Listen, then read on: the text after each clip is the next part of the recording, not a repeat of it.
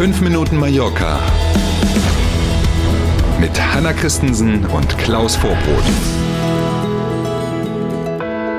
Der 6. April ist heute. Schönen guten Morgen, es ist ein Mittwoch und hier kommen 5 Minuten Mallorca. Schönen guten Morgen. Es wird wieder richtig voll auf der Insel. Die Osterferien bringen viele Touristen nach Mallorca. Die Ansagen, wieso wird, ne? wenn man jetzt also in den letzten Tagen in der Altstadt unterwegs war, ja. könnte man schon denken, was meinen die eigentlich mit es wird voll? Die Reisebranche jedenfalls, die freut sich. Hotels, Ferienwohnungen und auch Flüge sind bestens gebucht. Teilweise sogar besser übrigens als vor Ostern 2019, also vor dem Hohen C, vor dieser Corona-Geschichte. Mhm. Ähm, wie gesagt, große Freude überall in der Reisebranche.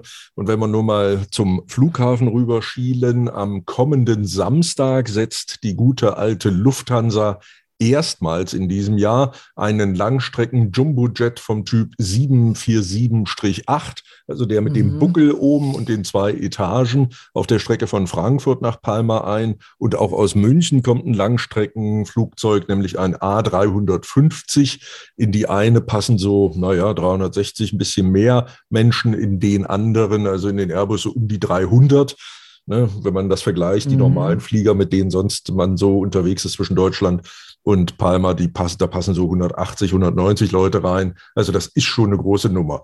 Gucken wir mal in den normalen Flugplan für die nächste Woche. Eurowings fliegt pro Woche zwischen Palma und Deutschland 380 Mal von allen mhm. deutschen Flughäfen nach Palma.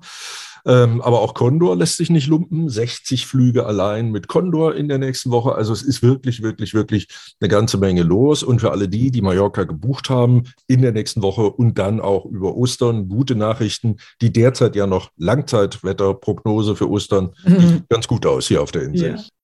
Streiks an Tankstellen auf den Balearen sind vom Tisch. Die Balearenregierung hilft den Pächtern. Sehr gut. Auch das wird alle freuen, genau, die herkommen und sich einen Mietwagen genommen haben. Und uns, die wir hier leben, freut es natürlich sowieso. Es ging ja, wir erinnern uns, haben wir mehrfach von gesprochen, um die Vorfinanzierung dieses neuen Rabatts auf mhm. Benzin und Diesel, den die spanische Zentralregierung beschlossen hatte. 20 Cent pro Liter sind das. Das Finanzministerium der Balearen hilft jetzt den Tankstellenpächtern mit zinslosen Darlehen. Bis zu 300.000 Euro kann man bekommen, die dann erst innerhalb eines Jahres zurückgezahlt werden müssen. Bis dahin ist dann ja ganz sicherlich diese Erstattung erfolgt. Also im Moment mhm. ist es so, ich vertanken, ähm, zahle 20 Cent pro Liter weniger. Der Tankstellenpächter muss das vorfinanzieren und holt es sich dann vom spanischen Finanzministerium zurück. Und um das zu überbrücken, dieses Delta, eben diese zinslosen Kredite. Damit, so sagt es jedenfalls der Fachverband, sind die Streiks oder Tankstellenschließungen auf jeden Fall erstmal vom Tisch. Toi, toi, toi. Und gute Nachrichten vom Arbeitsmarkt auf den Balearen. Noch nie gab es im März so viele sozialversicherungspflichtige Jobs wie in diesem Jahr. Passt so ein bisschen noch zur ersten Meldung von eben. Ne? Der zuständige Arbeitsminister mit stolz gestellter Brust hat er sich vor die Presse gestellt gestern und diese guten Zahlen verkündet. Völlig zu Recht ja auch. Ne? Noch nie, wie gesagt, im März so viele Menschen, die einen festen Arbeitsvertrag hatten. Ähm, er sieht darin auch ein Zeichen, dass sich also der Krieg in der Ukraine bisher nicht auf die Wirtschaft hier auswirkt. Andere sagen, es ist vielleicht ein bisschen früh, um da schon einen Zusammenhang herstellen zu wollen. Ne? Muss man mal sehen. Aber was ganz sicherlich ein Zeichen ist, alle wissen, dass das auf den Balearen ganz viele Leute natürlich in unmittelbaren oder mittelbarem Zusammenhang mit Tourismus arbeiten. Und da sieht man deutlich die Erholung dieses Wirtschaftszweiges, die sich eben auch auf dem Arbeitsmarkt ähm, auswirkt. Nur noch in Anführungszeichen knapp 4400 Beschäftigte sind in dem hiesigen Kurzarbeiterprogramm, also in diesem ERTE, das ja wegen Corona mhm. ähm, ausgedehnt wurde. Ähm, auch das sicherlich eine gute Nachricht vom Arbeitsmarkt hier.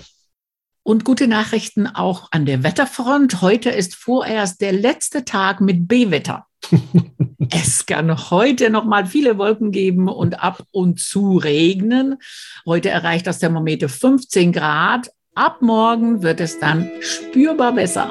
Also die Haltungsnoten fürs Wetter verbessern sich dann ab morgen auch. Freuen wir uns drauf und nehmen diesen Mittwoch dann jetzt noch auf die leichte Wetterschulter.